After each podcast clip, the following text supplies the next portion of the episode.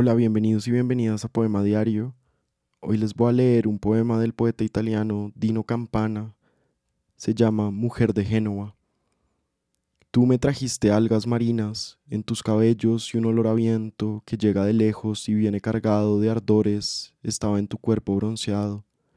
Oh, la divina sencillez de tu cuerpo ágil, ni amor ni espasmo, un fantasma serena e ineluctable para mi alma disolviéndola en dicha, tranquila en su encanto, para que hacia lo infinito el viento caliente pueda llevársela.